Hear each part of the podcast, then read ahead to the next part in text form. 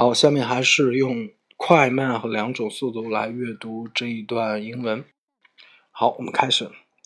In the past 12 years since the founding of the Shanghai Cooperation Organization, member states have forged a close community of common destinies and shared interests in the face of complex regional and international situations. Maintaining regional security and stability and promoting common development of member states has been, is, and will, and will continue to be SCO's top priority and objective for quite a long time to come.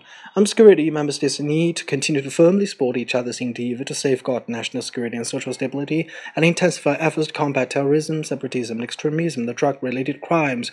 What merits that there is a growing tendency for terrorists and drug criminals colluding with each other in the region. Therefore, counterterrorism and anti-narcotic efforts should be integrated with a two-pronged approach. China believes that there is a need to give its original counterterrorism structure the function of anti-narcotics to enhance its overall ability to fight both terrorism and drug trafficking. And economy, member states need to vigorously promote the vigorously promote pragmatic cooperation. The ultimate purpose of maintaining regional security and stability is to achieve common development and prosperity. Parties need to accelerate the implementation of cooperation parties in advantages areas as sport, energy, communication, and agriculture, and expedite studies on setting up the SCO Development Bank to resolve project financing difficulties and address international financial risks. Moreover, the SCO needs to step up pragmatic cooperation with other multi, multilateral mechanisms in the region to draw on each other's strength. 好，刚才是一个比较快速的朗读，然后现在一个慢速或者正常速度朗读。In the past 12 years since the founding of the Shanghai Cooperation Organization, member states have forged a close community of common destinies and shared interests.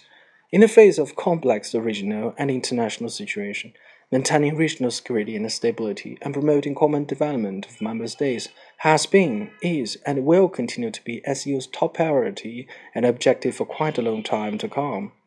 On security, member states need to continue to firmly support each other's endeavor to safeguard national security and social stability, and intensify efforts to combat terrorism, separatism, and extremism, the drug-related crimes. What merits caution is that there is a growing tendency for terrorists and the drug criminals colluding with each other in the region. Therefore, counterterrorism and anti-narcotic efforts should be integrated with a two-pronged approach.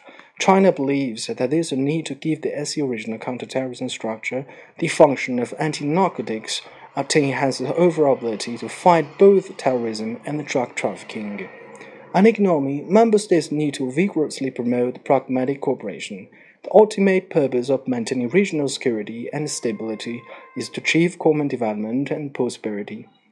Parties need to accelerate the implementation of cooperation projects in such advantageous areas as transport, energy, communications, and agriculture, and expedite studies on setting up an SCO development bank to resolve project financing difficulties and address international financial risks.